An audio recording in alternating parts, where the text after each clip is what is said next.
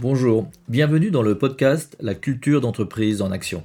Je suis Patrick Vigneault, harmoniste d'entreprise et aussi l'un des fondateurs de Biharmoniste.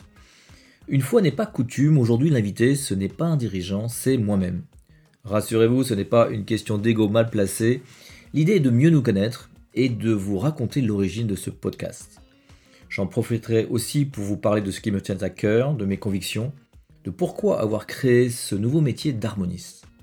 J'en profiterai aussi pour vous donner plein de tuyaux sur comment développer son entreprise de manière harmonieuse. Alors pour réaliser cette interview, j'ai demandé à quelqu'un de complètement indépendant, Thibaut Alessandrin, de m'interviewer comme si c'était son ancien podcast qui s'appelait You Mentor.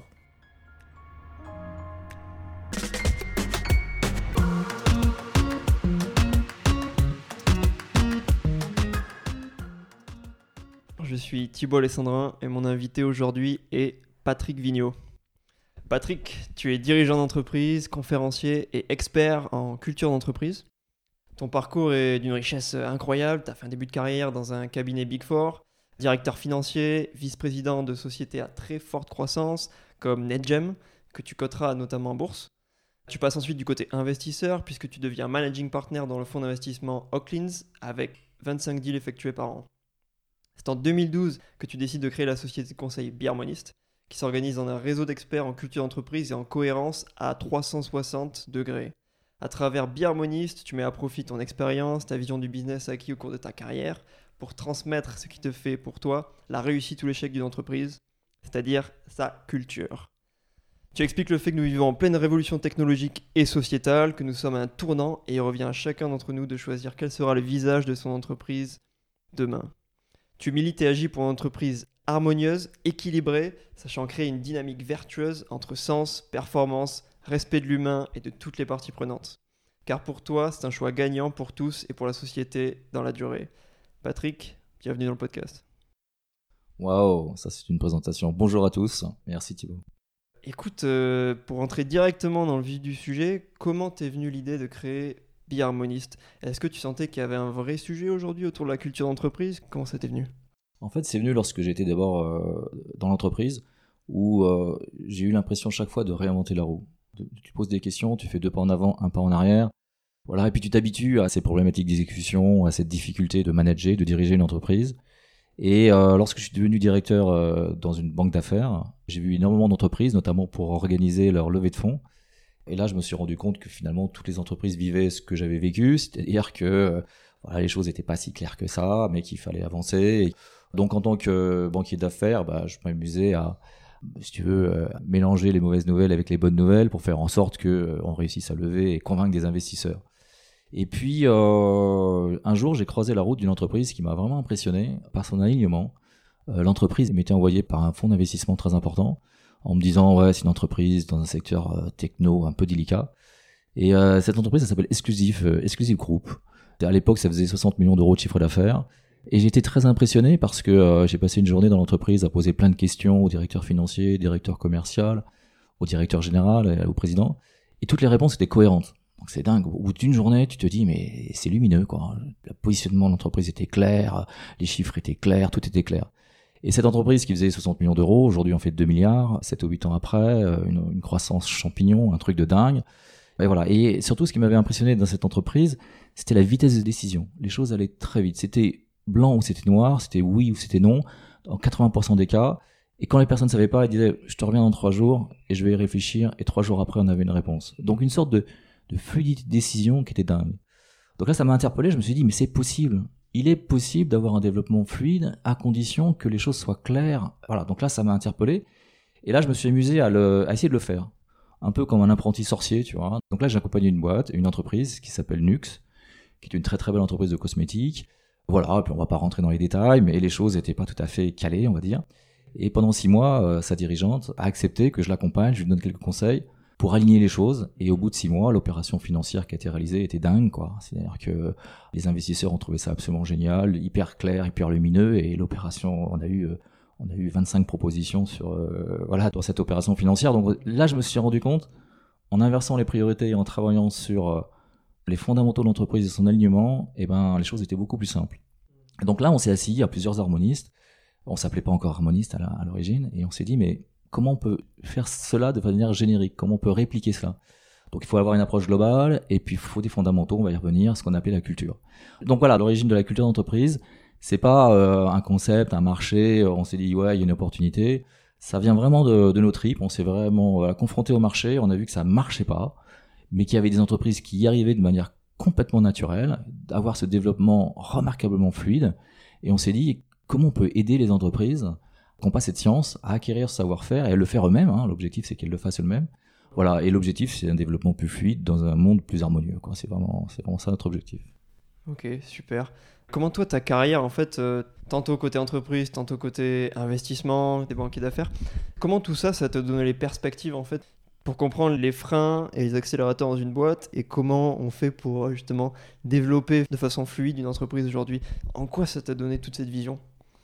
En fait, moi j'ai une vision un peu globale des choses. Euh, une entreprise, c'est comme un système vivant complexe, c'est-à-dire que tout interagit dans une entreprise. Donc en fait, euh, c'est étonnant quand tu, tu prends une action en tant que dirigeant, il y a des sortes de, rebonds euh, en cascade dans la boîte et ça te revient par une autre oreille, mais le truc complètement déformé avec un truc qui n'a rien à voir avec le, démarrage. Je te prends par exemple, euh, quand tu es dirigeant, euh, nous on s'amuse à, dire par exemple dans un codir, il y a sept personnes, de dire voilà, on va prendre telle décision, voilà, on va faire telle chose.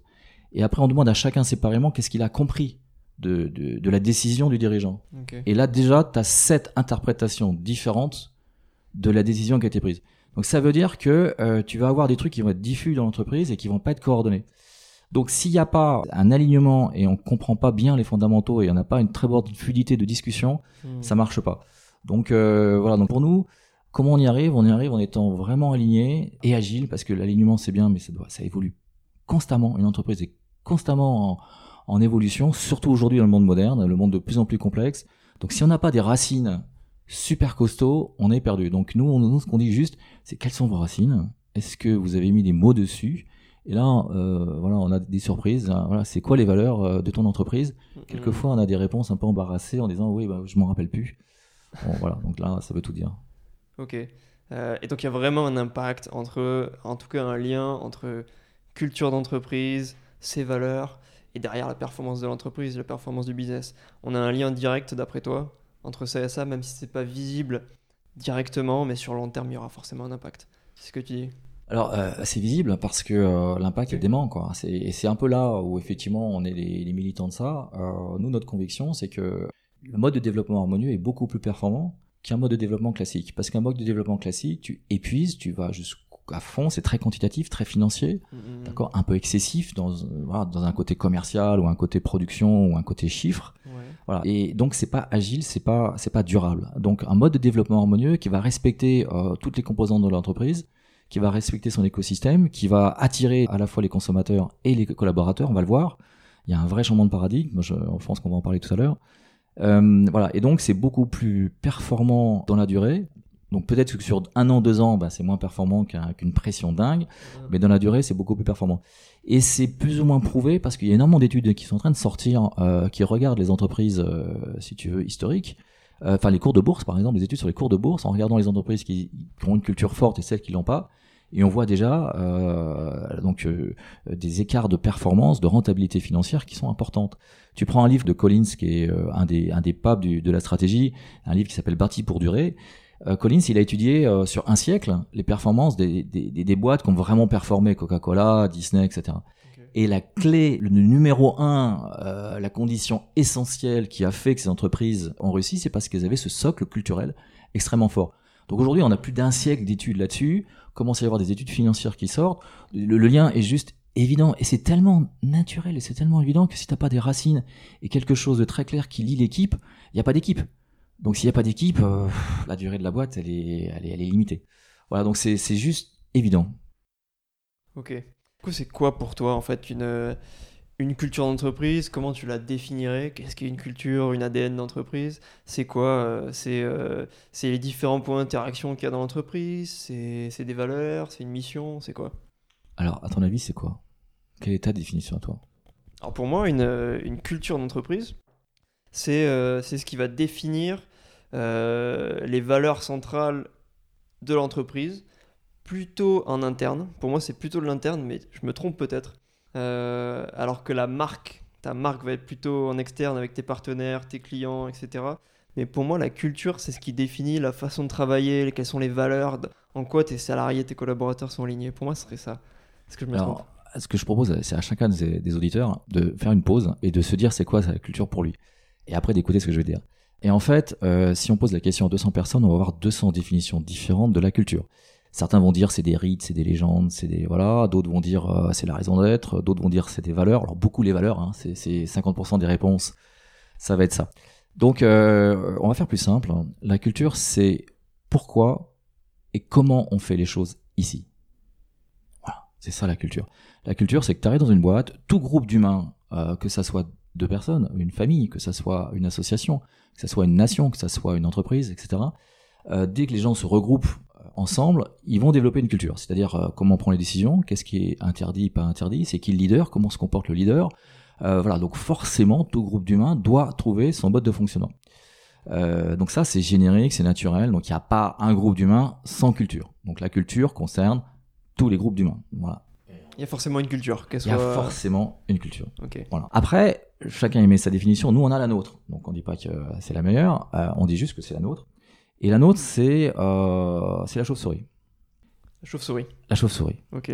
Alors, chauve- la chauve-souris, c'est quoi? La chauve-souris, c'est euh, imaginez une chauve-souris. euh, vous savez que les chauves-souris sont quasiment aveugles et qu'elles se déplacent quand même hyper vite. Enfin, on voit la vitesse à laquelle elles volent, notamment dans des endroits euh, confinés avec plein de murs. Euh, donc, la chauve-souris, comment elle, elle fonctionne? Elle envoie des ondes et euh, les murs vont et tous les obstacles et les insectes qu'elle va manger lui renvoient les ondes et elle va se déplacer en fonction du retour d'onde. Et ben un collaborateur qui arrive, et là tu commences à voir le lien parce que c'est quand même assez, assez, voilà, assez perché.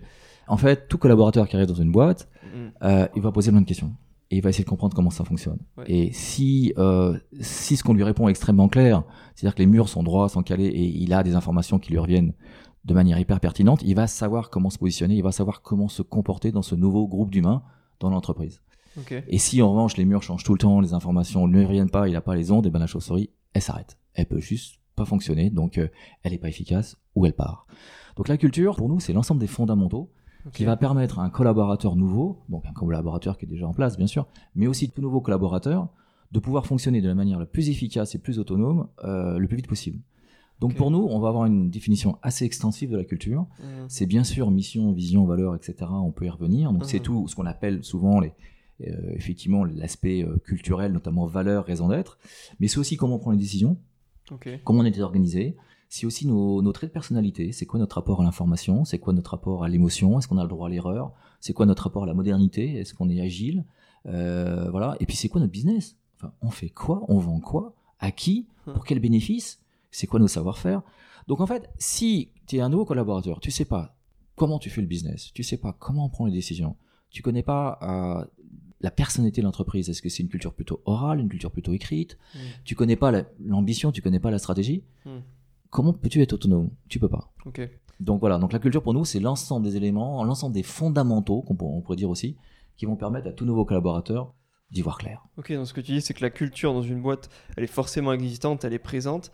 Après, le rôle de l'entreprise, qui a une culture, c'est de la rendre claire, justement, cette culture, de faire qu'un nouveau collaborateur comprendra facilement les différents éléments de cette culture pour qu'il puisse s'intégrer plus facilement dans cette culture et, euh, mieux la comprendre. Donc, c'est écrire et rendre clair cette culture entreprise, c'est ça? Je crois que Thibaut, tu es peut-être un futur harmoniste, parce que ce que tu dis est très juste. Ah, ouais, écoute. En fait, c'est exactement ça. Alors ce n'est qu'une première étape. En faisant ça, tu as fait que, on va dire, un tiers du job. Ok. à peine. Mais c'est déjà une première étape hyper importante. C'est effectivement de clarifier euh, l'ensemble de ces fondamentaux. Et c'est pas facile parce que mettez-vous à la place quand vous êtes dans une entreprise Hmm. ou dans une association ou dans une famille, etc. Vous vivez dans la culture. Elle est là, elle existe. Comme tu Ouais. le dis à très juste titre, elle est prégnante. Donc, t'as pas besoin de mettre des mots dessus puisque tu vis, tu te comprends. Lorsqu'on est jusqu'à 10 dans la même pièce, on n'a pas besoin de se parler pour se comprendre. C'est juste évident. Ouais. Donc, euh, les choses vont vite parce qu'on baigne dans la même culture, on s'est regroupé, on- on- elle vit euh, de manière très spontanée. Donc, c'est comme un poisson dans l'eau, comme l'air que tu respires. T'es dans un TGV, tu vas à 300 km/h, mais tu te rends pas compte de la vitesse parce que t'es dedans. Hmm. Si tu t'arrêtes pas à un moment donné pour, se- pour mettre des mots dessus quelque chose qui existe, Mm. donc tu as tout à fait raison, la culture, elle existe, elle est là. Nous, notre rôle d'harmoniste n'est pas de, la faire émerger dans le sens de la créer, elle est juste de mettre des mots sur votre culture, la culture qui est en vous, qui existe, qui est là. Mais ce n'est que la première étape. Ce n'est que la première étape, ok, on va parler de la seconde et troisième et peut-être quatrième aussi, non? Du coup, ça me fait penser, en fait, euh, ça paraît être une notion fondamentale dans le business. Pourquoi aujourd'hui, en école de commerce, on n'a pas de cours de culture d'entreprise? Alors c'est, c'est, c'est dingue parce que j'ai posé la question euh, pas plus tard qu'il y a une semaine à un, un, jeune diplômé et qui me posait plein de questions sur la culture, qui a assisté à mes webinaires et tout.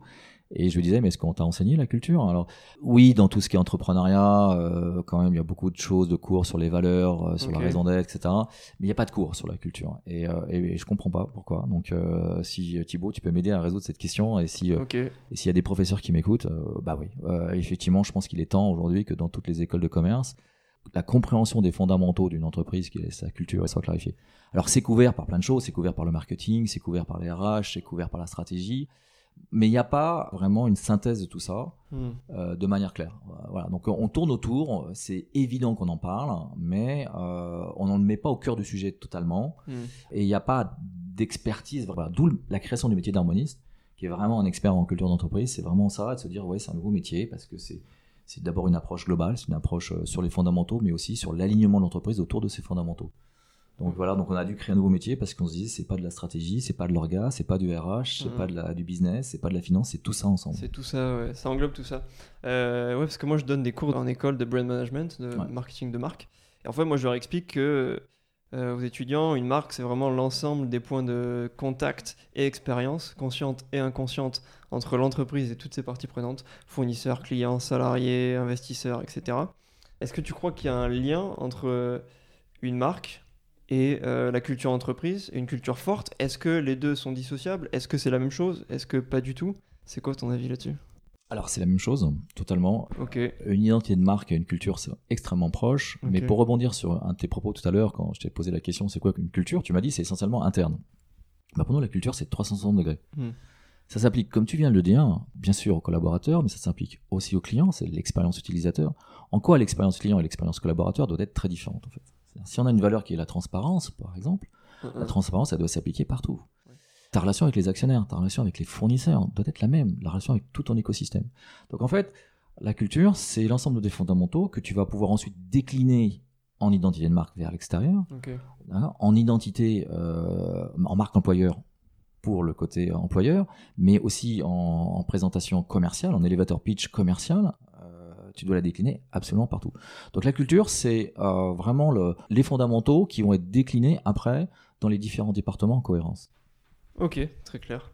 Du coup, J'aimerais qu'on parle de. tu vas parler de culture évidemment, euh, mais pourquoi est-ce qu'une culture d'entreprise forte et du coup claire, comme tu dis, est importante et l'impact que ça peut avoir si tu as peut-être des exemples d'une culture forte sur le business. Tu as cité un avec euh, Exclusive Network? Ouais. Est-ce que tu as d'autres exemples de boîtes qui ont modifié leur culture ou changé leur culture ou euh, qui l'ont rendu plus clair et qui ont explosé les compteurs?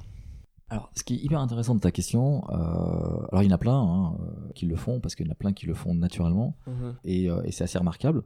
Et ce qui est drôle aussi, on va aller pousser le bouchon un peu plus loin, parce qu'une culture, c'est aussi, une fois que tu l'as clarifié, c'est l'autorisation d'aller plus loin, de, de vivre euh, la façon dont tu veux faire les choses et pourquoi tu veux le faire, de le vivre intensément. Et donc de sortir des sentiers battus, de sortir de ce que font tous les autres, et de, et de créer un océan bleu véritablement, parce que tu vas faire les choses vraiment à, à ta façon. Donc à la fin, ta culture, c'est vraiment ta différenciation. C'est la même chose. Hein. Ta différenciation première, c'est comment tu te comportes dans l'expérience utilisateur et l'expérience collaborateur. Voilà, donc pour répondre à ta question précise, donc des exemples, il y en a plein. euh, Et je peux prendre des clients, je peux prendre des, des boîtes qui sont pas clients, mais prends Michel et Augustin, prends Nature et Découverte, prends McDo, prends L'Oréal. Toutes ces boîtes ont des cultures de dingue Ouais. et leur succès, elle vient pas de nulle part. Elles ont créé un truc euh, vraiment extrêmement fort. Et, euh, et voilà. Donc, on va prendre un, un de nos clients, par exemple. C'est une petite euh, courtier d'assurance. Ils étaient euh, quatre au départ. Donc, pour dire que ça concerne à la fois les grands groupes, à la fois les ETI, mais aussi les startups, euh, voire les, les très jeunes entreprises. Mhm. Euh, voilà, la culture d'entreprise, elle commence dès qu'on est deux, en fait. C'est vraiment à ce moment-là. Et même, soit seul, on peut se dire c'est quoi ma culture C'est quand même une question relativement intéressante à, à se poser. Si je te demande quelles sont, Thibaut, tes valeurs personnelles, Ouais. euh, voilà, c'est peut-être une question intéressante à se poser. Un, un. Et d'ailleurs, le dirigeant, de toute façon, infuse dans la culture d'entreprise et les dirigeants, forcément, ont un impact. En tout cas, ceux qui ont créé une entreprise euh, vont forcément mettre une partie de leurs valeurs et, et de leur. ADN dans la culture globale de la boîte. Absolument, notamment au départ, où vraiment le, le, le poids du dirigeant ou des dirigeants dans la culture d'entreprise est clé. Et puis au fur et à mesure que l'entreprise grandit, ben, euh, l'entreprise va s'enrichir de multiculture et donc la culture va un peu évoluer, va, va sortir du cadre uniquement du dirigeant. Mhm. Voilà, puis quand vous êtes euh, très gros, ben, la culture, est- elle est là, elle concerne des milliers de personnes, voire des centaines de milliers de personnes. Et puis euh, lorsque vous êtes nouveau dirigeant, que le dirigeant change, Mhm. le dirigeant va venir avec sa culture qui est la sienne. Et là se pose une vraie question est-ce qu'il va euh, impacter, donc transformer la culture d'entreprise, ou est-ce qu'il va s'insérer dans la culture d'entreprise pour peut-être la faire évoluer doucement, ou peut-être euh, la garder telle qu'elle parce qu'elle est magnifique? Voilà, donc se posent voilà, des vraies questions, euh, mais le lien entre dirigeant et euh, la culture d'entreprise est extrêmement fort. Parce que le dirigeant, il, peut être bloquant, il peut, il peut transformer les choses. Voilà, donc il a un rôle essentiel puisque c'est lui, in fine, qui prend les décisions. Mhm. Ce que tu dis aussi, c'est qu'une culture, elle est, elle est pas fixe. C'est-à-dire qu'elle se transforme euh, au cours du temps, elle évolue, elle change, tout en pouvant garder des fondamentaux. Mais une culture, elle est, elle est vivante. Bah, elle est vivante parce que c'est la somme, enfin Ouais. voilà, d'un ensemble d'humains qui s'enrichit. euh, et elle est vivante parce que bah, le monde bouge, donc Ouais. c'est Darwin. Donc à un moment donné, il faut que la culture évolue, donc l'espèce doit évoluer, l'entreprise doit évoluer, et euh, voilà, on est en pleine révolution, je dirais technologique, Mhm. digitale. Si l'entreprise ne s'adapte pas à ça, et donc c'est quoi la culture et c'est comment la culture doit s'adapter? Il peut y avoir des changements stratégiques majeurs qui sont impulsés par les actionnaires, qui sont impulsés par un nouveau dirigeant. Un changement stratégique majeur de- dans un nouveau marché euh, peut nécessiter d'acquérir une culture qu'on n'a pas aujourd'hui, en tout cas de faire évoluer la culture. Donc le lien entre culture, stratégie est, euh, est aussi direct. Donc j'ai toujours pas répondu à la question sur les exemples. Hein. Ouais, euh, Est-ce que tu veux que je revienne si- sur un ah, exemple si t'as un exemple, euh, ouais, ouais. Bon, je vais prendre l'exemple de donc, cette euh, société qui s'appelle Chapka, qui était un de nos clients historiques, un petit courtier d'assurance. Donc, vous voyez, il n'y a pas simplement des sociétés technologiques ou des startups à très forte Mhm. croissance. Mhm. Et son dirigeant, euh, lui, ce qui était important pour lui, c'était bah, des choses très simples, comme il voulait absolument une, de la bienveillance, la façon dont on, dont on répondait aux clients, notamment ce que Chapka vend, c'est du courtage en assurance voyage. Donc c'est lorsque tu veux partir en tant que jeune euh, un an en tour du monde ou que tu vas aller travailler en Australie, bah, tu vas prendre une assurance euh, sécurité sociale, etc., qui va te couvrir au-delà de la sécurité sociale. C'est-à-dire là, tu vas te couvrir euh, à l'étranger, parce que la sécurité sociale va te couvrir que trois mois, mais non pas un an. Ok. Et donc euh, voilà, donc son métier, c'est de vendre ça. Et les jeunes ont beaucoup de questions. Bah, si je fais de la plongée, si je fais du parachute, est-ce que je suis couvert, etc. Et euh, voilà. Et donc un des premiers, par exemple, une des premières valeurs de cette entreprise, c'est euh, la bienveillance. Donc c'est de répondre aux gens. Et donc euh, il y a un call center aujourd'hui qui fait une dizaine de personnes, voire une douzaine, parce que la société a bien grossi. Et l'instruction qui est donnée au call center, c'est non pas de répondre le plus rapidement possible aux demandes des clients, comme dans tous les call centers, Mhm. c'est de répondre le plus de temps possible. C'est-à-dire de vraiment dire, bah là, vous partez en Australie, bah, pensez à ceci, etc. Donc le monitoring, c'est pas la vitesse, c'est au contraire la non-vitesse de la réponse. D'accord? Qu'est-ce que ça a généré en termes de business? C'est très très vite. Cette entreprise, Chapka, s'est démarquée complètement des autres sociétés parce que il y a eu un bouche à oreille en disant voilà, on a des vrais conseils, on a des gens qui prennent le temps de nous répondre. Et donc là, c'est créé tout de suite une différenciation et donc un buzz autour de cette marque qui est un truc de dingue.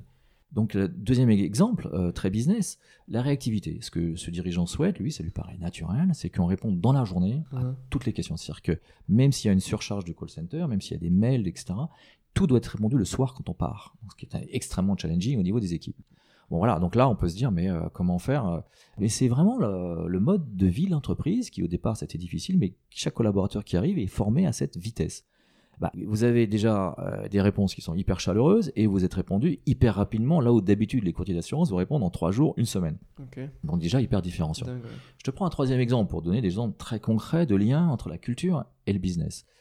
Euh, le problème, c'est que quand tu pars en, en voyage comme ça autour du monde, ben, c'est souvent les parents aussi qui s'inquiètent pour son enfant qui va partir euh, en sac à dos, euh, voilà, très très loin, et de la mère de famille travaille, et donc elle regarde les polices d'assurance le week-end. Et donc le lundi, il y a cinq fois plus d'appels que le mardi, le mercredi, le jeudi, le vendredi. Donc comment vous faites pour répondre à cinq fois plus d'appels Mhm. le lundi, euh, euh, voilà. Donc, euh, qu'est-ce qu'on peut faire? Donc, je te pose la question, Thibaut, qu'est-ce que tu ferais quoi, toi? Qu'est-ce que je ferais si y a plus d'appels le lundi? Qu'est-ce que je ferais Pourquoi? Pour pouvoir euh, intercepter tous les appels? Ouais, pour pouvoir répondre Les à tous les appels dans la journée. Hmm, Est-ce que tu fais, tu, fais appel à un call center externe euh, à l'île Maurice Non, ou au parce qu'il faut Maroc garder les valeurs euh, de Ouais, l'entreprise. T'as pas la bienveillance, t'as pas, pas le cœur, t'auras pas la Ouais. technicité pour bien répondre aux gens. C'est proposer aux gens de les rappeler. euh, Proposer aux gens de les rappeler, mais tu les réponds. Donc, tu peux prendre rendez-vous Ouais. pour le mardi, le mercredi, mais tu réponds pas dans la journée. euh, voilà, donc non, ça correspond pas à la valeur de réactivité.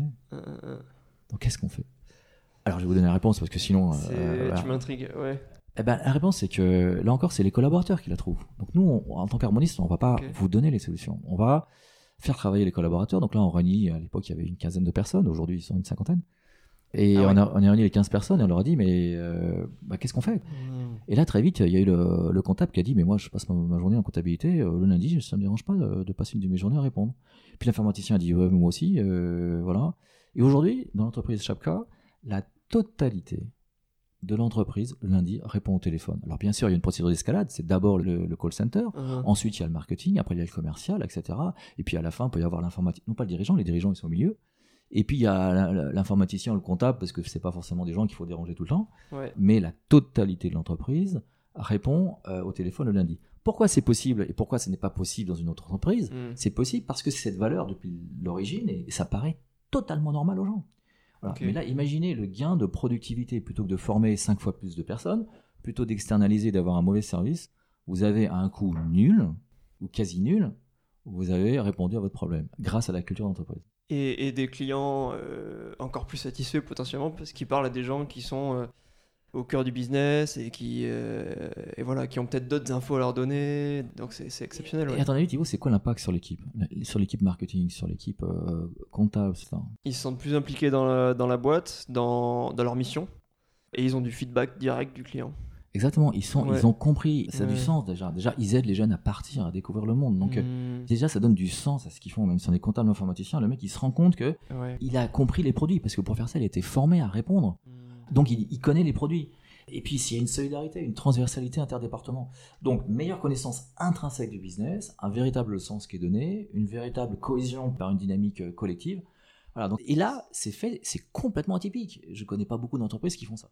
Donc, avoir une culture et l'incarner à fond fait qu'à la fin, tu vas faire des choses de manière très spontanée, complètement différentes des autres. Et des exemples autour de, de cet exemple-là, ça va très très loin. C'est la façon de communiquer, la façon de vendre, la- tout est à l'avenant. Ça vient de ça. Et le, fait que tu parles de call center, ça me fait penser à quand je travaillais euh, au marketing euh, chez Bentley, Bentley Motors en Angleterre au siège. On travaillait beaucoup avec des call centers, forcément, pour gérer euh, tout ce qui est ben, prospection, qu'il y avait un client qui était intéressé par un nouveau véhicule qui sortait, ou même qui était intéressé par un des événements que Bentley organisait. Ça passait toujours par le call center.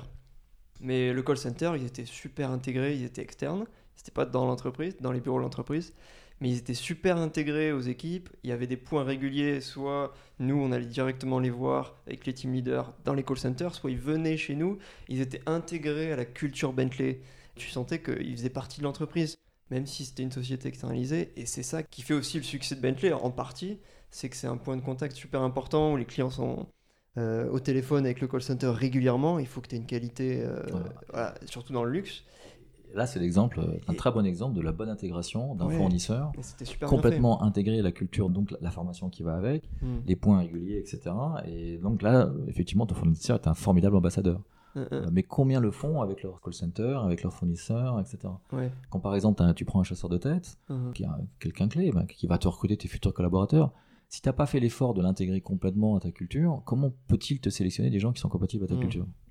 Alors quand généralement un chasseur de tête, il va en deux heures, trois heures de meeting, il, il aura fait son brief et ça lui suffira Ouais. pour euh, trouver le bon candidat. Bah non, c'est beaucoup plus que ça, pour vraiment comprendre quelle est la culture. Et aussi à l'entreprise de pouvoir exprimer très clairement au chasseur de tête, c'est quoi ma culture. Donc Bentley, euh, il avait sûrement cette capacité aussi de définir très précisément quel type de collaborateur, quel type de client, comment y répondre, etc. Donc c'est un double travail. C'est le travail de l'entreprise qui doit afficher sa culture de manière claire Ouais. à ses collaborateurs, à ses fournisseurs, à ses clients et aussi voilà, les fournisseurs, etc., qui doivent s'intéresser profondément à ça avant de faire quelque chose, pour adapter leur service. Hmm. Ok.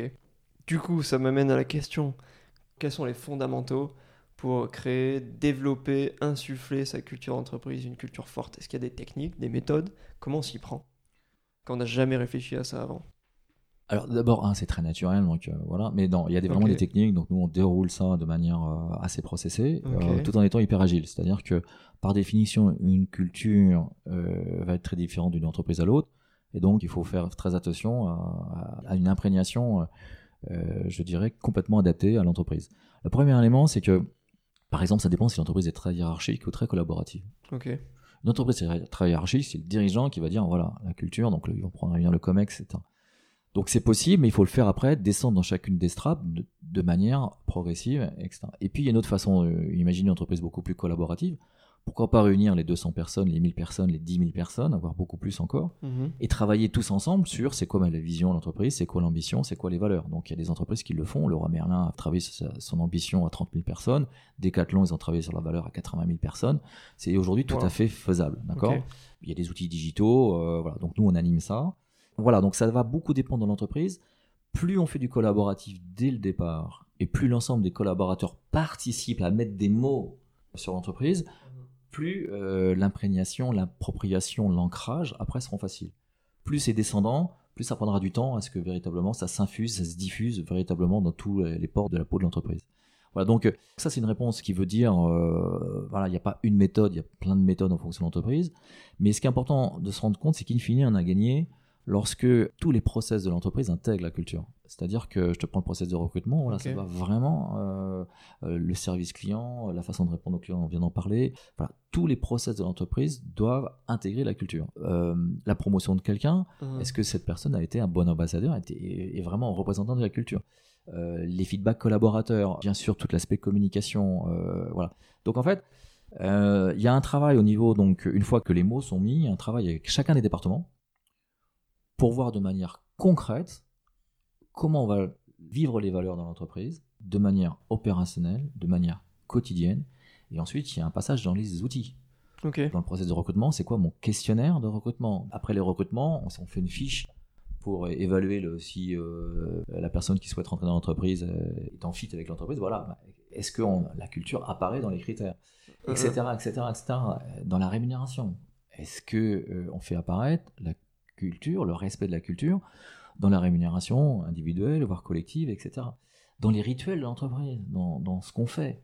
Ça va très loin. Donc l'idée, si on veut vraiment avoir à un moment donné un ancrage réel, il faut aller jusqu'au bout. Donc c'est un travail de diffusion euh, progressive, sans imposer. C'est-à-dire que ça doit venir des collaborateurs, ça doit se faire avec le cœur plus qu'avec la, la raison. Et donc toutes les idées qui viendront des collaborateurs euh, seront les bienvenues. Donc nous, notre travail en tant qu'harmoniste, c'est plus un travail de, de facilitation de ce travail de diffusion dont chacun des départements a sa façon.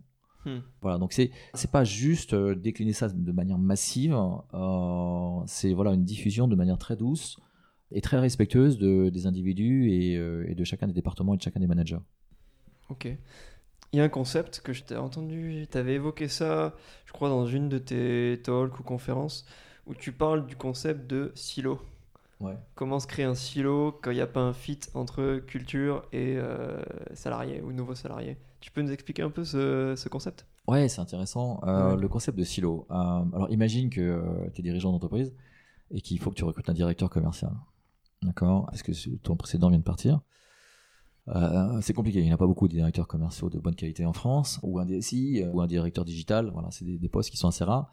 Donc si tu ne regardes pas la culture et la compatibilité de cette personne avec ta culture, euh, la personne a sa culture à lui, qui est sa culture individuelle, mais est-ce qu'elle est compatible avec la tienne, avec celle de ton entreprise? Et imagine que tu recrutes quelqu'un qui a une culture très différente, mais qui a des super savoir-faire. Vraiment, c'est un super directeur commercial, il a un track record remarquable, etc. Mais là, tu as une culture d'honnêteté, lui, il est plutôt euh, margoulin, euh, voilà, il est plutôt très flexible, très agile, etc. Là, tu as une culture de, de rigueur, de, de monitoring, une culture orale qui est complètement, il, il remplit jamais son Salesforce, etc. Donc, il est très bon vendeur, mais il il est très différent de toi, d'accord? Qu'est-ce qu'il va faire au fur et à mesure? Il, va arriver avec son équipe de commerciaux et naturellement, il va recruter des gens à son image. C'est juste naturel, on s'entoure de gens qui sont compatibles avec soi-même. Ils, ils sont différents, mais ils sont compatibles. Puis les, ceux qui étaient, euh, les commerciaux qui étaient là et qui étaient habitués à un mode de fonctionnement, ils voient apparaître un directeur commercial qui impulse un mode de fonctionnement très différent qui leur va pas du tout. Donc les anciens partent. Hmm. Donc tu vas te retrouver au fur et à mesure avec un département commercial renouvelé au bout d'un an, avec des gens complètement dans la culture euh, du nouveau directeur commercial qui n'est pas du tout euh, la culture initiale de l'entreprise. Sauf que tous les gars en production, ceux qui doivent produire et, et répondre aux besoins des clients, euh, eux, ils étaient habitués à un mode de fonctionnement qui leur allait bien, et là, ils ont des demandes qui n'ont rien à voir, ils ont une façon de se comporter qui n'ont rien à voir, et donc des tensions commencent à se créer entre ton département euh, production, ton département R&D, euh, voilà, et puis c'est c'est des tensions même de comportement. Et donc, au fur et à mesure, ton département commercial commence à s'isoler des autres départements. C'est évidemment lui qui a raison. c'est- Hmm. Et euh, bah, tu as créé un silo. Donc voilà comment se crée très progressivement un silo. C'est à la tête, tu un manager qui a une culture différente et qui va recruter des équipes à son image et qui derrière, tu vas avoir ce département qui va s'isoler des autres départements. Et une fois que ton département ne fonctionne plus avec les autres, l'entreprise est en danger de mort. Ça montre bien comment un mauvais recrutement où euh, on n'a pas regardé le, le fit entre la culture d'entreprise et les valeurs, le mode de fonctionnement de la nouvelle recrue peut plomber une entreprise. Ouais. Ou la ralentir en tout cas. Ah non, ça peut, ça peut plomber l'entreprise. On a l'exemple d'une l'entreprise. entreprise, euh, une UTI qui fait 7000 personnes et le directeur de, de- de l'innovation était Mhm. quelqu'un voilà, qui était différent. Enfin, sa culture est la sienne, elle est tout à fait respectable. Sauf qu'elle n'était pas du tout en phase avec le reste de l'entreprise. Euh, une entreprise très collaborative, très collective et lui avait une culture très individualiste. Et euh, le département innovation euh, bah, euh, s'est siloté au fur et à mesure, Mhm. ne communiquait plus avec les autres départements. Donc ça veut dire que plusieurs personnes faisaient les mêmes projets de R&D dans son coin qu'il n'y avait absolument pas de convergence sur le cahier des charges. Et au bout de trois ans, la société, ou deux ans, la société a complètement perdu sa compétitivité parce que ses produits étaient plus du tout innovants dans un secteur très techno. Et voilà, il commençait à perdre des appels d'offres parce que le nouveau produit n'était pas pertinent. Et là, donc, l'entreprise est en danger de, ne plus vendre. Donc là, c'est, oui, grave. Ouais, ok. Super exemple. Tu as entendu parler du phénomène, euh, du phénomène d'attraction versus le phénomène de répulsion? Ah, t'es fort, tu sais tout sur l'entreprise. Ah, j'ai un peu étudié, euh, euh, tu, sais tout sur l'harmonie. j'ai un peu bouquiné euh, avant de venir, mais tu parles de ça, du phénomène d'attraction versus phénomène de répulsion. Est-ce que tu peux expliquer ça? Ouais, Parce en que C'est fait, pas très clair pour moi.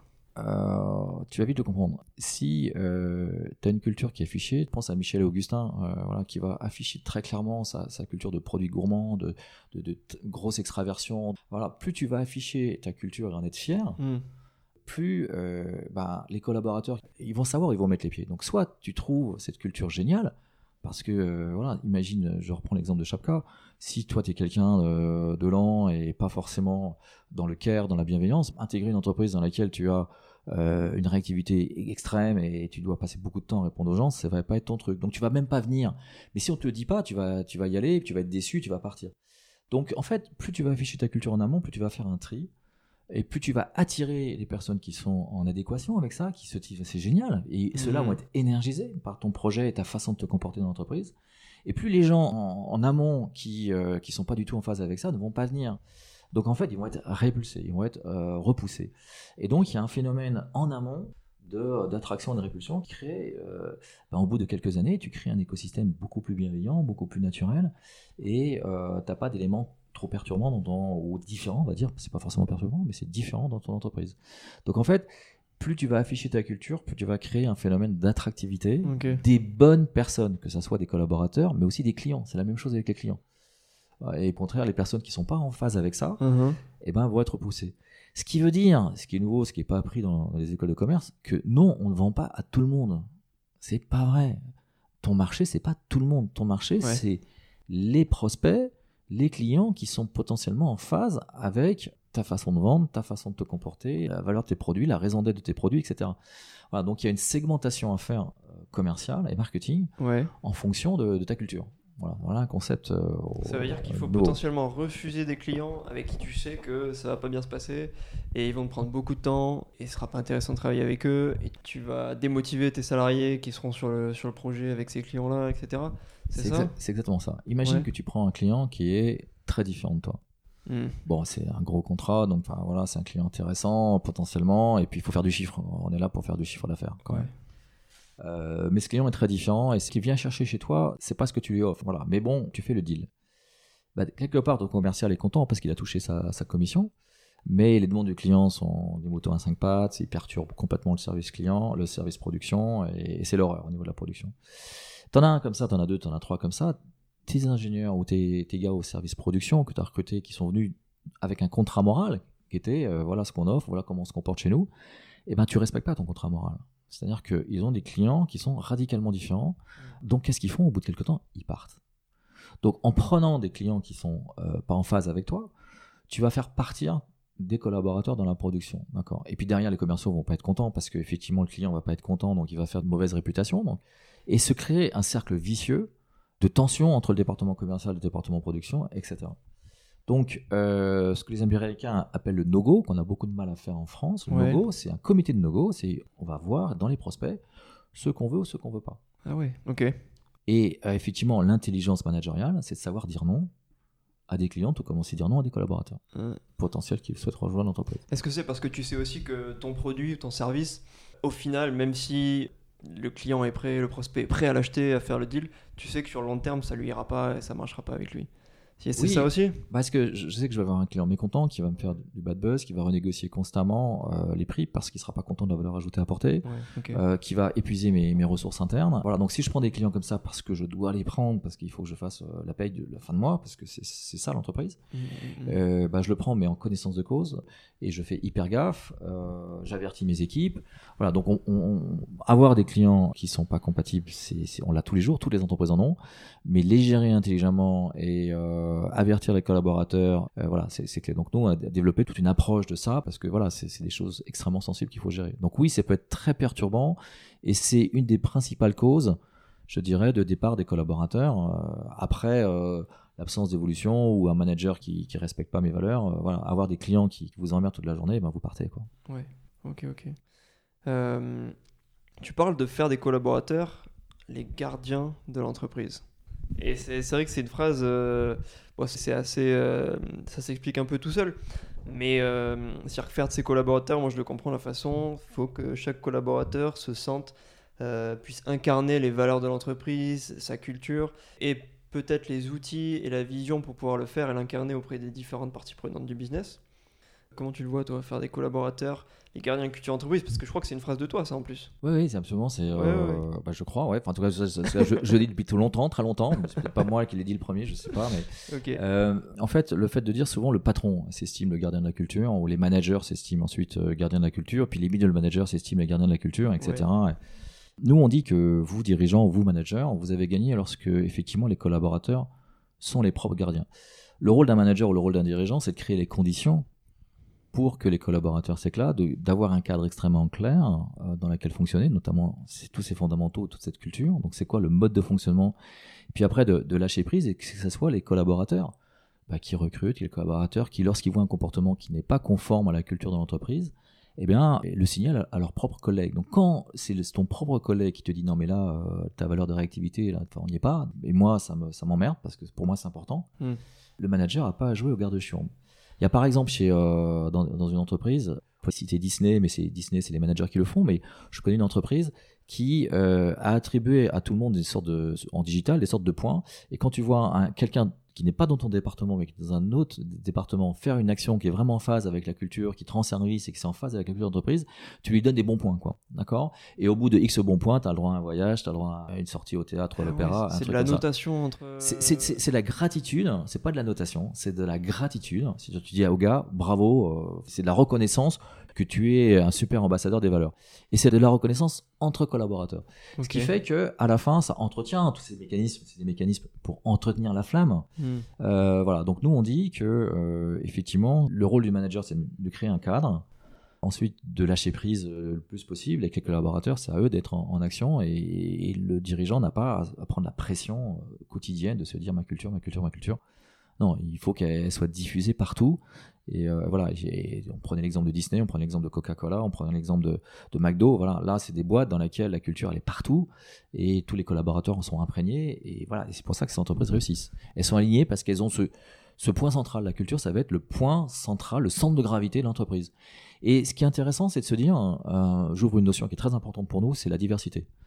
Parce qu'une des questions, ça peut être euh, qu'on a souvent, qui est de dire, mais si on a une culture, c'est ce que c'est pas du clonage Est-ce qu'on n'est pas tous les mêmes Ben au contraire. Le clonage a lieu quand justement vous avez, vous prenez des gens exactement de votre même profil. Alors que si vous avez un, un ensemble de choses dont les valeurs qui sont définies, qui sont votre point commun, ça va justement créer cette confiance Hmm. et qui va ouvrir à des personnes différentes, des religions différentes, des pays différents, etc. Et donc, avoir un centre de gravité fort, culturel, va au contraire vous permettre la diversité. Et donc, c'est l'inverse, en fait. C'est d'avoir une culture forte. Donc, effectivement, il y a des choses qui sont en commun. Euh, il y a une raison d'être, une vision, pourquoi on fait les choses, vers où on va. Donc, ça, on partage. Il y a effectivement des comportements qu'on partage. Mais tout le reste, ce à quoi on croit, comment, plein d'autres choses qui sont complètement différentes. Et c'est la richesse qui fait l'agilité et donc qui fait la réussite des entreprises. Donc Wow. avoir une culture ouvre la- au maximum de diversité parce qu'on a la confiance. Wow, ok. Ok, ok. Comment tu fais pour la diffuser, du coup, ces cultures dans l'entreprise? Est-ce qu'il y a des... Est-ce que tu crées un... un manuel de la culture, un outil, un document où tu affiches tes valeurs dans ton bureau, tu les écris partout Comment ça, se, comment ça se transmet concrètement en fait? Alors concrètement, chaque entreprise va définir la façon de, la transmettre, là encore. Euh, alors nous, on a plein d'idées, plein de bonnes pratiques, euh, plein de codes de culture, euh, plein de façons de, mettre ça en œuvre. Donc nous, on va insuffler plein d'idées, parce que c'est ça l'idée. Aussi, c'est d'aller vite, en fait. L'idée, c'est des chantiers qui sont lourds, c'est des chantiers un peu conceptuels, alors qu'on est, est, dans le quotidien, on a plein de choses à faire. Donc nous, ce qu'on dit aux chefs d'entreprise, aux managers, c'est ouais, mais si vous n'avez pas pris le temps une seconde de bien caler vos racines, de bien caler vos fondamentaux, vous et eh ben, vous pouvez pas déléguer, donc derrière, vous allez continuer à être sous l'eau, etc. Donc, prenez le temps de comprendre votre culture, d'y mettre des mots, prenez le temps de la communiquer, de l'afficher, de la faire vivre, de créer des rituels, de créer des symboles, de créer des affiches, de créer tout ça autour. Euh, voilà, donc il y a des milliers d'exemples avec la cafette, avec les, la culture affichée. Il y a ce que je disais là, les, ces petits bons cadeaux. Il y a le gars qui est tous les trimestres. Il y a, euh, il y a le, gars qui représente la valeur Intel ou qui a le mieux euh, porté la, la mission de l'entreprise, qui est Monsieur valeur réactivité du mmh, trimestre. Tu as des milliers de choses comme ça. Et puis il y a des sociétés qui ont vraiment affiché à fond leur culture. D'une boîte comme Davidson par exemple, qui est une société de de, de, service, a fait un culture book qui est très très puissant et il le communique en externe à tout le monde et ça fait partie de leur communication commerciale de dire voilà comment on se comporte chez nous. Donc hmm. voilà, il y a plein de façons de et à chacun de trouver sa façon qui peut être une façon euh, des rituels, des affiches, du digital. Euh, il y a plein de façons de, de, faire vivre cette culture et donc nous on fait un plan de communication, on aide le département de communication à travailler sur euh, comment on va non seulement communiquer la culture mais la maintenir Mm-hmm. dans le temps. Voilà, donc ça fait partie effectivement de, de ce qu'il faut faire pour vraiment que la culture soit, soit incarnée. Il faut quand même l'entretenir. Quoi. Ça me fait penser à. Tu dois connaître euh, dans le milieu de l'investissement Ray Dalio, qui est le CEO de Bridgewater. C'est une grosse boîte euh, d'investissement américaine, peut-être la plus grosse, qui valent des milliards et des milliards. Et, euh, et en fait, c'est lui ce qu'il a fait. Ils sont, ils sont basés à New York. Et euh, ce qu'il a fait, c'est pour diffuser ses valeurs et ses principes, en fait. Lui, il a des principes, il a des grands principes, il a écrit des livres là-dessus, etc. Et sur son site, il a une page avec les principes de Bridgewater. Et il a euh, une vingtaine de principes, principe 1, principe 2, principe 3, qui sont en fait des valeurs. Et pour lui, c'est hyper important. C'est hyper important d'avoir ces principes et que les autres sociétés le fassent, ou euh, lui-même aujourd'hui transmet ces principes qui sont potentiellement applicables dans d'autres entreprises. Et il dit que c'est ça qui a fait le succès de Bridgewater le succès commercial, financier, euh, c'est des milliers de, salariés, c'est grâce à ces principes de base en fait qu'il a insufflé dès le début. Ouais, c'est en fait beaucoup d'entrepreneurs qui ont réussi, notamment dans les startups, euh, disent que pourquoi ils ont réussi, pourquoi ils ont été si vite, bah, c'est d'avoir réussi à créer ce, cette dynamique hmm. euh, collective et ça a été la clé du succès. Donc tu as de plus en plus de gens qui le disent, donc c'est vrai que ça, ça diffuse. Tu prends l'exemple d'OVH, OVH qui est quand même une des plus belles, hmm. je, je, dirais, entreprises françaises aujourd'hui qui va très très vite à environ 2000 collaborateurs, ils ont eu une vraie crise de croissance. Euh, au TAF là-bas, à, un moment donné, euh, voyez la tension entre les anciens collaborateurs et les nouveaux collaborateurs euh, se renforcer. C'était énormément de tension. Ils, ont fait une acquisition aux États-Unis qui s'est très mal passée, où il y a eu un choc des cultures. Et euh, il a ressenti le besoin à un moment donné de se dire stop, prenons le temps, reposons les choses. Donc là, il y a un travail collaboratif est né. Hein. Ils ont retravaillé sur l'ensemble de leur, leur ambition, vision, valeur, etc. Et, euh, et, ça a redonné une, énergie collective. Les gens se sont rendus compte qu'ils n'étaient pas si éloignés que ça, qu'il y avait plein de choses, euh, notamment tournées autour de l'humain. Il y a énormément de bienveillance chez OVH. Et ça redonnait vraiment euh, une dynamique, une cohésion entre les anciens et les nouveaux. Euh, voilà. Donc, donc en fait, euh, oui, les problématiques de culture, c'est c'est vraiment reconnu par les vraiment les dirigeants qui réussissent que c'est quand même une des clés du succès. tu prends une boîte comme Altrad. Euh, Altrad, on est dans les échafaudages, on est dans les brouettes, on est dans le voilà, on est dans des choses qui sont euh, loin de la tech. Bah, c'est aujourd'hui, euh, je sais plus combien de milliards de, de chiffre d'affaires, c'est 3-4 milliards, c'est 40 acquisitions, et, et pourtant il y a une culture, une culture maintenue euh, jusqu'au bout, et ça fait partie des clés du succès. Et voilà, et Moed Altrad le dit très juste dit, dit, ce qui l'important, c'est de maintenir cette culture au fur et à mesure des étapes, et il n'y a pas de limite en fait. Souvent on dit mais la culture au bout de 50, 100 personnes, euh, que je connais plus les prénoms de tout le monde. Euh, Maintenant, tout l'objectif justement, c'est de passer d'un stade de culture euh, naissant de bande de copains, donc de baby culture, mm-hmm. à un stade de, grown-up culture où vraiment vous avez une maturité dans la culture qui fait qu'elle est utilisée et que vous n'avez pas de limite à, cette taille. Donc la culture, c'est pas que les startups. Une culture, elle, s'applique quelle que soit la taille de l'entreprise. Et plus vous arrivez à la maintenir, plus ça sera, enfin, plus votre, votre développement sera fluide. Alors après, ce qui nous sur lequel on, on- on aime beaucoup travailler aussi, c'est euh, et un pan qu'il faut prendre en compte, c'est tous les changements, parce que la culture elle est pas figée. Tu l'as dit tout à l'heure, elle évolue. Mais tu peux avoir un nouvel actionnaire, tu peux avoir un nouveau dirigeant, tu peux avoir une acquisition, tu peux avoir un changement de stratégie que t'impose le marché. Voilà. Et donc là, il y a un changement. D'accord? Et euh, le changement nécessite de regarder la culture à gauche existante, de euh, regarder la culture à droite du nouveau dirigeant, du nouvel actionnaire, du, euh, du nouveau projet de, l'évolution, et de se dire comment on fait pour faire évoluer, pour transformer la culture, euh, et de mettre de l'intelligence. Voilà. Donc la culture, se gère, il faut la décliner, il faut la faire émerger, tu l'as dit. Il faut la décliner, qu'elle soit imprégnée. Et la troisième élément, il faut la faire évoluer dans le temps. Et pour ça, euh, l'entreprise vit des, des choses incroyables, toute entreprise vit des choses incroyables dans le temps. Et donc arriver à la maintenir ou la faire évoluer de manière intelligente, en prenant le recul et de manière conscientisée. Euh, voilà. Donc tout manager aujourd'hui devrait être, comme tu l'as très juste titre, formé euh, à la base à ça parce que c'est un outil absolument clé de transformation et de, de modernisation. quoi. Alors tu parles beaucoup du concept, euh, et d'ailleurs c'est le nom de ta boîte, de- du concept d'harmonie. Ouais. C'est un concept qui est assez fort. Pourquoi l'harmonie et pourquoi ça représente aujourd'hui ton entreprise? J'imagine que toi c'est la valeur de ton entreprise, une des valeurs principales en tout cas de, de ta boîte, de biharmoniste. Et c'est aussi une valeur universelle en fait qui peut s'appliquer à plein, à plein de choses, c'est un- c'est une très belle valeur. Pourquoi c'est ta valeur? Pourquoi l'harmonie? Et en quoi ça te permet de mieux accompagner tes, tes clients aujourd'hui? Alors, l'harmonie, qu'est-ce que c'est? L'harmonie, c'est euh, lorsqu'il y a plein de choses et qui vont rentrer en, résonance, en, euh, que ça va être beau, tous ensemble, mais autour d'un référentiel. Donc, il faut qu'il y ait une mélodie, il faut qu'il y ait un diapason, il faut qu'il y ait un la de départ, enfin, il faut qu'il y ait quelque chose qui va donner, qui va guider euh, le truc. Tu prends le jazz, quand il y a les buffs en jazz, eh ben, on va commencer sur une mélodie, la mélodie va évoluer, mais on va garder toujours le même rythme ou le même truc qui va faire qu'il va y avoir la même chose qui va continuer. Donc euh, l'harmonie, c'est vraiment euh, l'alignement de choses disparates autour d'un centre de gravité. Donc voilà, en fait, quand on a vu ça, on s'est dit, mais c'est exactement ce qu'on fait. Enfin, la culture, c'est ça le centre de gravité, c'est l'ensemble de ses fondamentaux. Et l'important, c'est que tout soit aligné autour de ça, mais pas de façon figée. Il faut que, bien sûr que ça soit évolutif. Voilà, donc on s'est dit, mais euh, bah, c'est ça, bah, ce qu'on fait, c'est on fait de l'harmonie, donc ça nous a fait rire.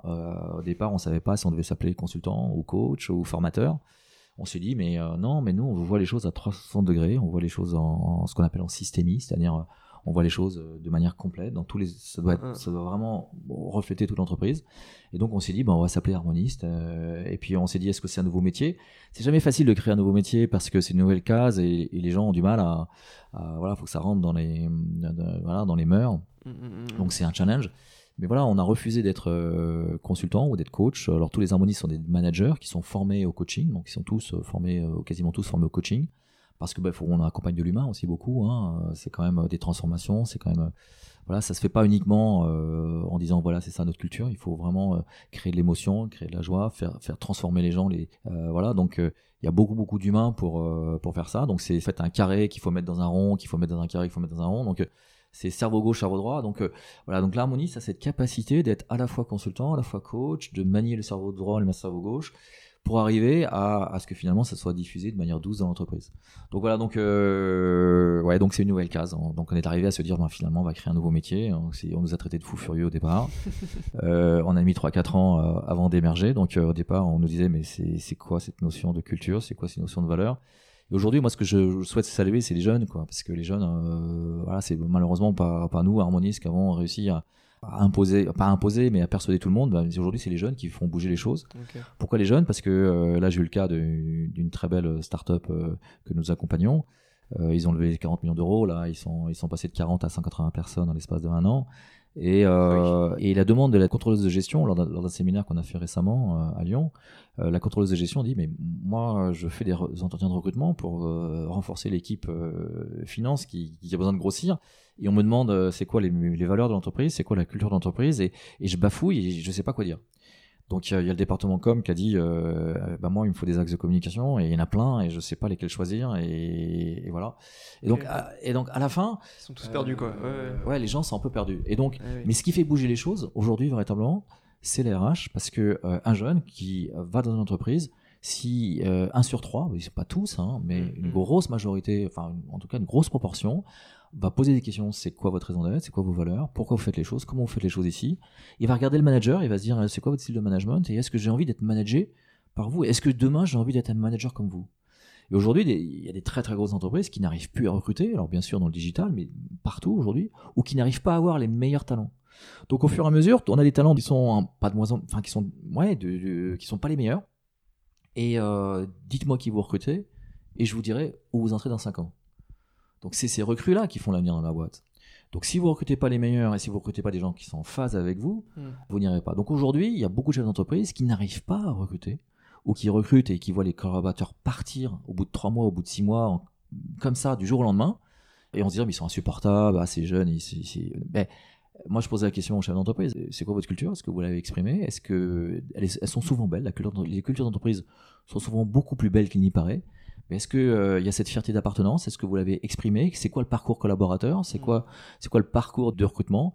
Voilà, donc nous, on va aider l'entreprise à vraiment créer cette fierté d'appartenance, améliorer son parcours euh, de recrutement, améliorer le parcours collaborateur une fois que la personne euh, rentre dans l'entreprise, notamment l'onboarding.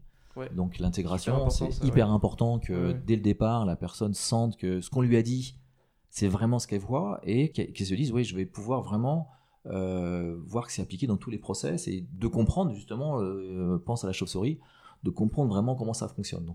L'onboarding, c'est la phase où euh, bah, la chauve-souris sait comment se déplacer. C'est, vraiment ça. Quoi. Hum, hum, hum.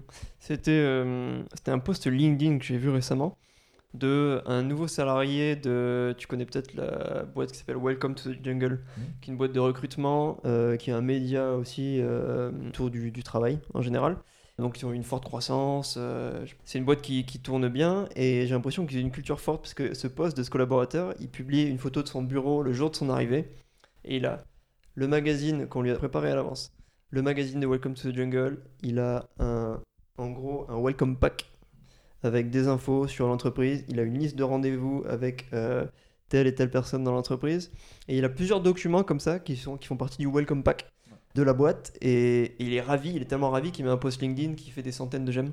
Euh, et ça, ça montre une culture forte, j'imagine. Voilà, ça fait euh, une culture d'accueil, une culture aussi. Euh, tu as aussi généralement l'organigramme de la boîte, tu as aussi tous les gens que tu peux appeler. Et ce que tu vois pas, mais ce que fait des entreprises comme celle-là, comme Welcome to Genegel, que vraiment je salue parce que voilà, il y a, effectivement une diffusion de la culture. Hein. Enfin, leur job, leur raison d'être, c'est de diffuser la culture et de faire en sorte que les entreprises affichent leur culture et que les les futurs collaborateurs puissent voir euh, les cultures d'entreprise avant de choisir leur entreprise.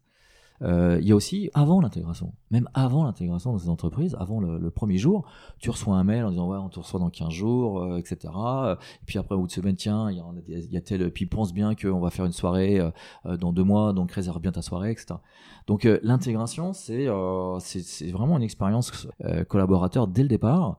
Et comment tu accueilles les, les personnes, ça doit pas être bisounours aussi. Hein. C'est à la fin, le gars, il doit savoir exactement comment ça fonctionne. C'est comment je dépose des congés payés, c'est quoi mes notes de frais, comment ça fonctionne, les feedbacks avec mon manager se feront quand et comment. Mmh, mmh, mmh. voilà, donc tout le problème, c'est un peu que le chief happiness officer, faut pas tomber dans des choses caricaturales. Euh, du baby foot ou du welcome pack. Le welcome pack c'est génial. Maintenant, euh, tous les boîtes doivent pas forcément avoir un welcome pack ou chaque welcome pack doit être différent, adapté à la culture de la boîte. Mmh. Mais on peut aller très très loin avant l'intégration, au moment de l'intégration, après l'intégration.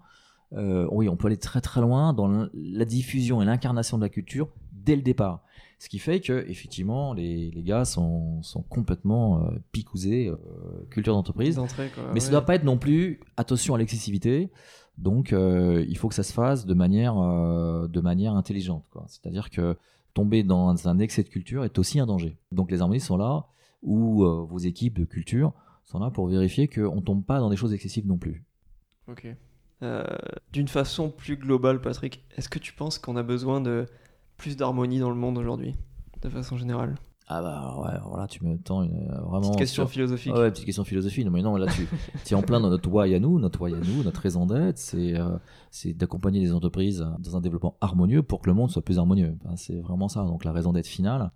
ce qui est très vrai, c'est que euh, donc nous, notre prisme, c'est l'entreprise notre client c'est l'entreprise, et de faire en sorte que si les entreprises dans lesquelles on passe beaucoup de temps et qui ont de plus en plus un impact sociétal, c'est-à-dire que ce que demandent aujourd'hui à la fois les collaborateurs et les consommateurs, mmh.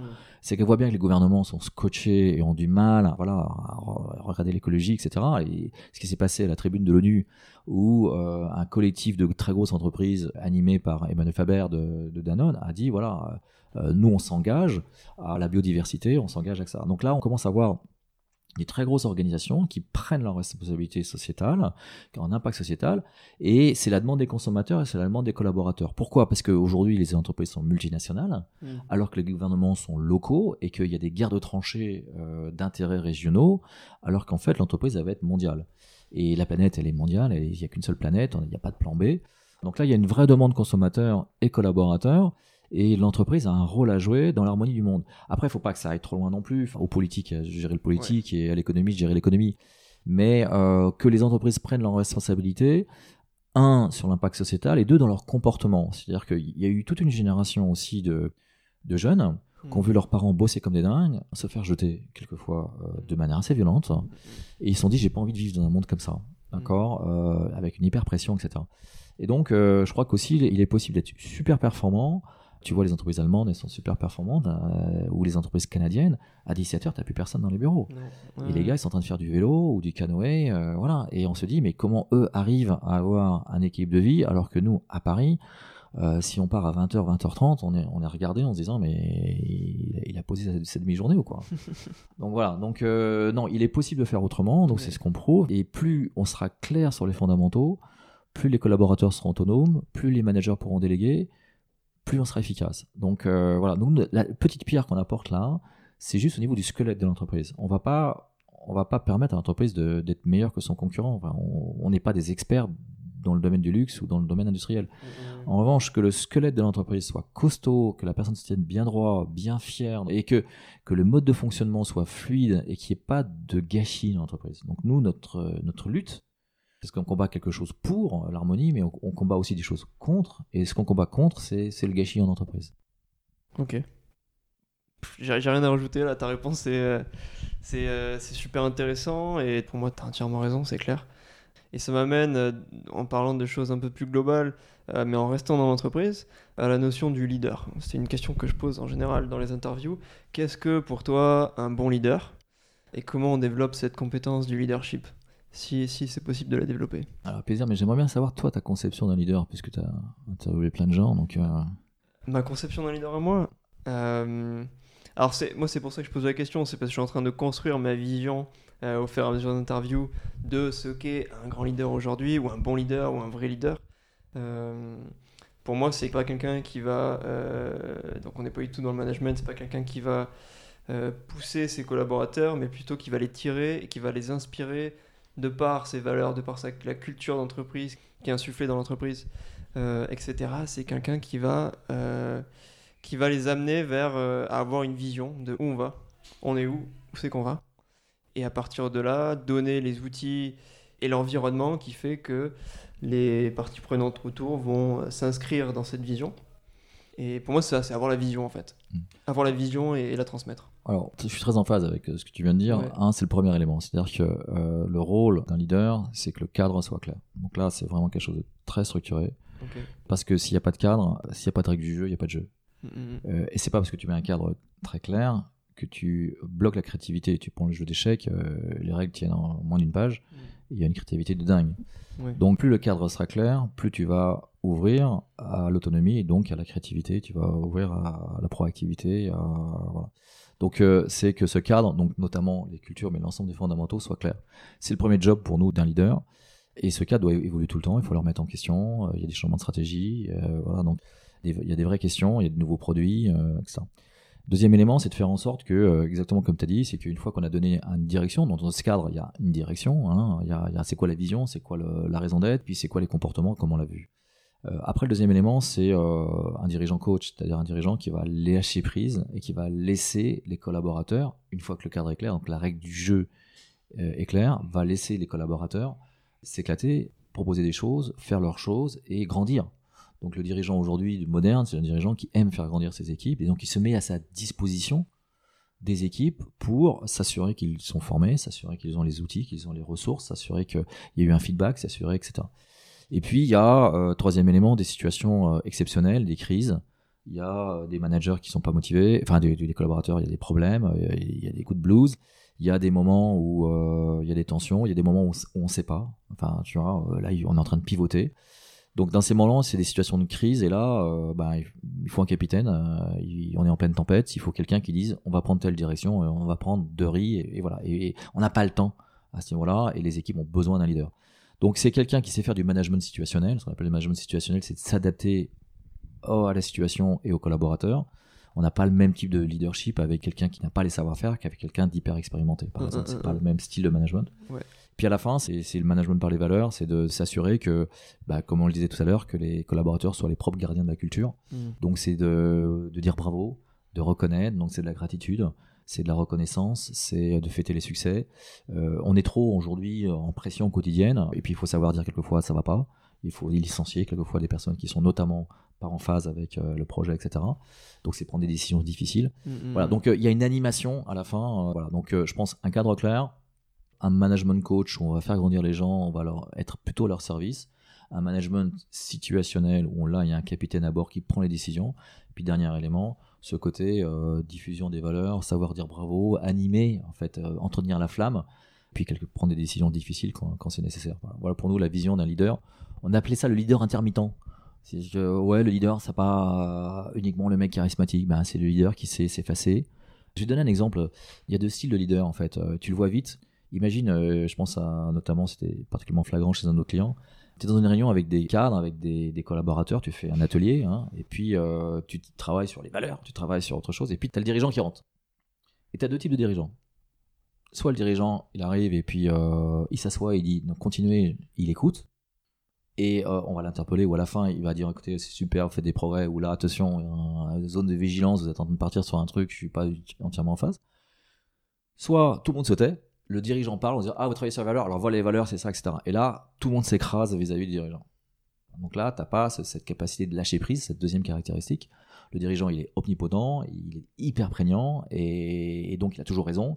Et Mm. tout le monde, toute l'entreprise va servir le dirigeant et non pas servir le client ou servir la bonne stratégie, si tu veux. Donc le dirigeant, plutôt que d'être en écoute de ses collaborateurs et de laisser ses collaborateurs s'exprimer, ça va être un dirigeant qui va être castrateur. Alors, il peut être hyper bon parce qu'il peut avoir une intuition de dingue, il peut être un leader hyper charismatique et, Ouais, et ça peut très bien marcher. hein. Il y a plein de cas où ça marche très bien. Mais euh, aujourd'hui, nous, on dit que le monde de demain, c'est le monde où le dirigeant bah, voilà, sera beaucoup plus euh, en position, euh, bah, saura être un leader un peu intermittent, un leader euh, harmonieux. Et sera moins un leader parce qu'aujourd'hui, les collaborateurs ne veulent plus ça, quoi, ne veulent plus ce style de manager. Et ces managers bah, se plantent. Hein. Prends Carlos Ghosn, bah, à un moment donné, on ne sait pas s'il a raison, s'il a tort, je ne veux pas prendre de position, mais voilà, un dirigeant magnifique, mais, mais à la fin, euh, d'être euh, trop, euh, trop entier, bah, finalement, ça marche pas. Quoi. Donc, euh, prends un Carlos Tavares, c'est des- un style qui est très différent, beaucoup plus collaboratif, etc. Donc voilà, je dis pas que l'un a raison, l'autre a tort, parce que c'est difficile de, de dire, et, il faut saluer Carlos Ghosn pour le parcours que Renault a parcouru, pour en faire un leader mondial en quelques années. Donc euh, voilà, on peut pas juger. Voilà, donc attention, euh, cette notion de leader, et on milite pour un leader intermittent. Un leader intermittent. Ok. Alors Patrick, on arrive en fin d'interview et je pose toujours une série de questions euh, sur, euh, sur mes invités de façon assez rapide. Euh, Est-ce que tu es prêt? Ouais, je suis prêt. Est-ce qu'il y a quelque chose de surprenant à propos de toi? Un petit clin d'œil sur la musique et en lien avec l'harmonie. Moi, j'adore, j'adore la musique, j'adore danser et animer des soirées. Donc, euh, même avec un, avec des tempes grises, voilà, j'aime bien, j'aime bien jouer au DJ euh, de Ah temps oui. en temps. Donc euh, voilà, donc ça c'est un peu étonnant, mais euh, parce génial. que euh, voilà, et je prends une joie dingue. ce que j'ai fait il y a dix jours, à animer une soirée d'amis qui fête n'importe quoi et de créer une ambiance de dingue parce que là il se, il se passe quelque chose et que voilà on a besoin de joie et, voilà donc moi je l'exprime par la musique. Ok, électronique ou euh, de tout? Ah du tout, moi je m'adapte à mon, à mon public. Hein, voilà, public. donc euh, alors, alors moi j'adore l'électro, mais bon généralement, euh, Ok. bah, généralement on en est plutôt dans les années 60-70, mais euh, les remixes permettent de marier modernité et, euh, et je dirais euh, musique des années 70. Génial. Euh, Qu'est-ce qui te fait peur? Alors, euh, qu'est-ce qui me fait peur? Il y a plein de choses qui me font peur, bien sûr. Euh, moi, celui qui me fait plus peur, c'est moi-même, je crois. Moi, je, tu vois, je suis, Ok. je je suis un. Donc, ce qu'on appelle un travaillomane, c'est un gars qui bosse beaucoup. Et tu vois, ça peut faire peur à un moment donné. Donc, quelquefois, je me dis, mais arrête, quoi. Enfin, euh, lève le pied. Donc, quelquefois, je me fais peur à moi-même, quoi. Ok, workaholic, comme Ouais, ouais, ah, voilà, le côté, pas le côté, euh, voilà, ce côté work alcoolique, ouais. C'est ça qui me fait le plus Ok, peur. tu travailles beaucoup, beaucoup, beaucoup. Parfois tu dis Ouais. trop. Ouais. Exactement. Euh, si tu passais un coup de téléphone au Patrick qui avait 25 ans, là si tu l'avais au téléphone, qu'est-ce que qu'est-ce que tu lui dirais Patrick? Alors, c'est une super bonne question. Euh, écoute, je lui dirais, euh, moi, à 25 ans, euh, voilà, j'étais diplômé. j'ai eu la chance d'arriver à une époque où on avait plein de jobs possibles et, j'ai pris la première opportunité. Puis après, trois ans plus tard, une autre opportunité. Et ma vie a été une suite d'opportunités, plus ou moins réussies. et, et en fait, je lui dirais, écoute, réfléchis vraiment à ce que tu veux faire. Et peut-être à ce moment-là, j'aurais dit, tiens, il y a un truc qui m'intéresse, c'est comment fonctionne l'entreprise et faire en sorte que les entreprises se développent de manière plus fluide. Et plutôt que d'avoir lancé euh, l'harmonie et contribué, parce que je pas lancé tout seul, on, on était une équipe, Hum, hum. dont Hélène de Saint-Fond, Hélène Salin, dont Philippe Moyen, donc il y a, on est pas mal. Enfin, c'est- ça a été, c'était un travail collectif. Et je salue tous ces harmonistes. Euh, ouais, donc euh, j'aurais peut-être à ce moment-là déjà, parce que c'est déjà une question qui me, qui me, qui me torturait. En fait, Euh, mon père était notaire et euh, il m'avait- proposé de reprendre la charge de de notaire, donc j'avais un job, mais était tout tracé et l'entreprise était déjà là. Hum, Et j'ai refusé de, de rejoindre- alors que j'avais fait des études de droit aussi pour lui faire plaisir, mais j'ai refusé de devenir notaire parce que ce monde de l'entreprise, je com- comprenais pas comment ça fonctionnait. Pour moi, c'était un mystère, le mystère de- du mode de fonctionnement de l'entreprise. Donc déjà à cette époque-là, donc ça remonte il y a très longtemps. Hum, hum, Et donc, euh, si je m'étais écouté, si j'avais vraiment fait une, sorte de recherche sur moi-même, sur pourquoi, je, qu'est-ce que je veux faire de ma vie professionnelle, euh, comment je veux me comporter, bah, je crois que j'aurais eu des éléments de réponse. Alors que j'ai fait plein de choses passionnantes dans ma vie, mais, euh, mais finalement, j'ai réalisé assez tard euh, mon vrai rêve, quoi, ma vraie passion, mon, mon vrai why personnel. Ouais. Mon expérience précédente, j'étais euh, associé gérant dans une petite banque d'affaires.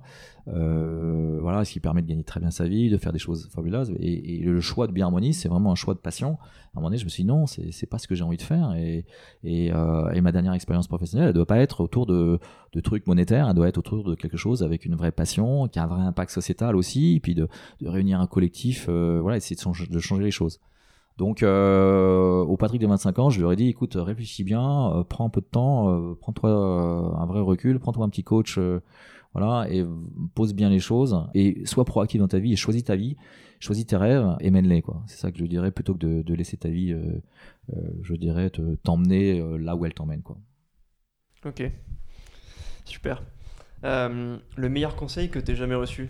S'il y en a un, euh, j'imagine t'en as, t'en as reçu plusieurs, qui soient qui Ah étaient ouais. directs ou indirects, euh, mais euh, ce serait quoi? Alors, j'ai pensé à quelque chose. C'est pas vraiment un conseil, c'est une expérience vécue. Un jour, il y a, il y a assez longtemps, il y a une dizaine d'années, je parlais avec quelqu'un de- d'origine asiatique et euh, on parlait du mode d'éducation des enfants. Puisqu'on est père, euh, j'ai la chance d'être père de trois filles, on découvre le mode d'éducation. Donc, s'il y a quelque chose, on n'apprend pas à être père, tout comme on n'apprend pas à la culture d'entreprise. Bon, c'est deux choses différentes, mais vous allez me dire, on apprend, on découvre ça au fur et à mesure. Et on se dit, ben, comment il faut élever nos enfants. Et, euh, là, je posais la question à, à cet asiatique et il me disait, mais moi, euh, moi, je regarde les forces de. Elle a, elle deux fils. Euh, je regarde les forces de mes fils et je leur dis, vas-y à fond, vas-y à fond. Et là où t'es pas bon, laisse tomber.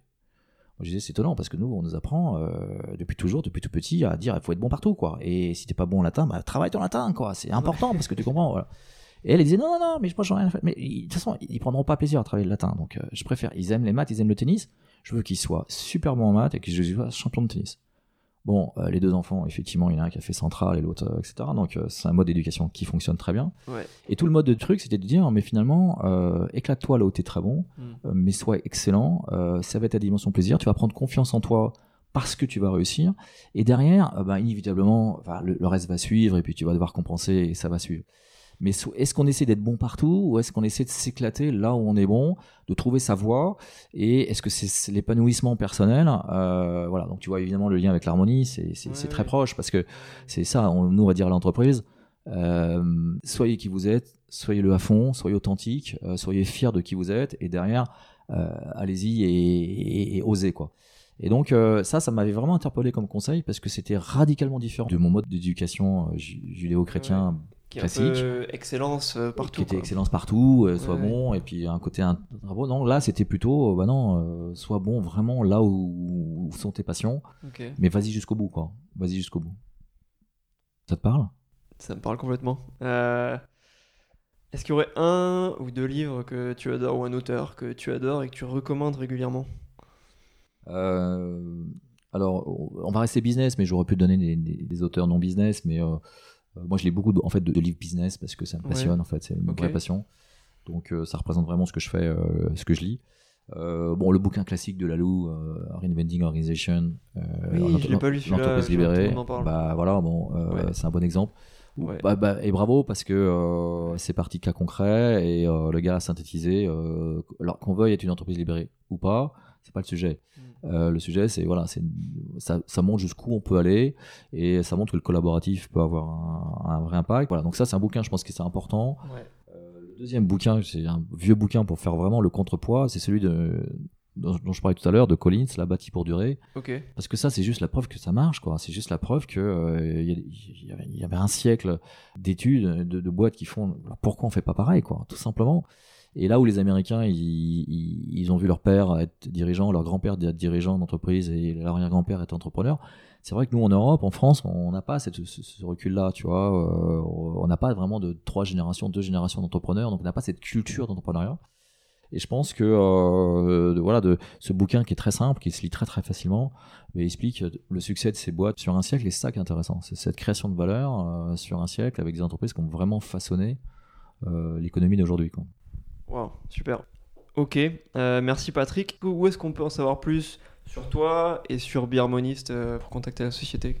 Alors d'abord, merci beaucoup à toi pour euh, t'intéresser à, à l'harmonie, à la culture d'entreprise, à nous. Donc euh, vraiment, c'est un vrai bonheur. De... Cette discussion a été un vrai bonheur. C'est moi qui te remercie. Et euh, ben, le site Biharmoniste, il y a mon numéro de téléphone. Voilà, donc on, on fait pas mal de webinars, on fait des conférences. Euh, on va écrire de plus en plus autour de ça. Et puis euh, voilà, que vous soyez euh, manager, que que vous soyez dirigeant, que vous soyez start-upper, voilà, donc à aider, je dirais, à diffuser que qu'il est possible de faire autrement, de manière générale, qu'il est possible d'avoir des développements beaucoup plus harmonieux, que c'est non seulement possible, mais c'est beaucoup plus efficace. Mm, mm. Donc en fait, euh, voilà, vous pouvez trouver plein d'idées euh, sur notre site web euh, www.b-harmonis.com. Mais euh, voilà, ce que j'appelle, c'est aussi à chacun d'entre nous de, de prouver que c'est possible. Les jeunes le font dans- les entretiens de recrutement. Et quand vous voyez une incohérence, quand vous voyez euh, des choses qui sont pas calées ou une culture qui est pas suffisamment claire et exprimée, que les fondamentaux sont pas clairs, donc vous pouvez pas vous éclater, ben faut le dire, faut le dire. Et si ça marche pas, ben vous, vous parlez avec vos pieds, vous partez. Euh, voilà. Donc euh, moi je dirais continuons ce mouvement parce que c'est ça qui fera bouger les entreprises. C'est les collaborateurs qui feront dire au patron parce que le patron faut prendre conscience que c'est un c'est quelqu'un souvent qui est extrêmement moteur, c'est un Mhm. quelqu'un qui a énormément d'énergie et ces notions de culture, c'est pas son truc d'habitude, d'accord? Donc il faut vraiment que que ça change. Donc voilà, donc euh, plus on sera nombreux à dire la même chose, plus ça bougera. Génial. Encore merci Patrick euh, pour cet échange super intéressant et j'espère à très vite. Merci, à très Patrick. vite. À bientôt à tous.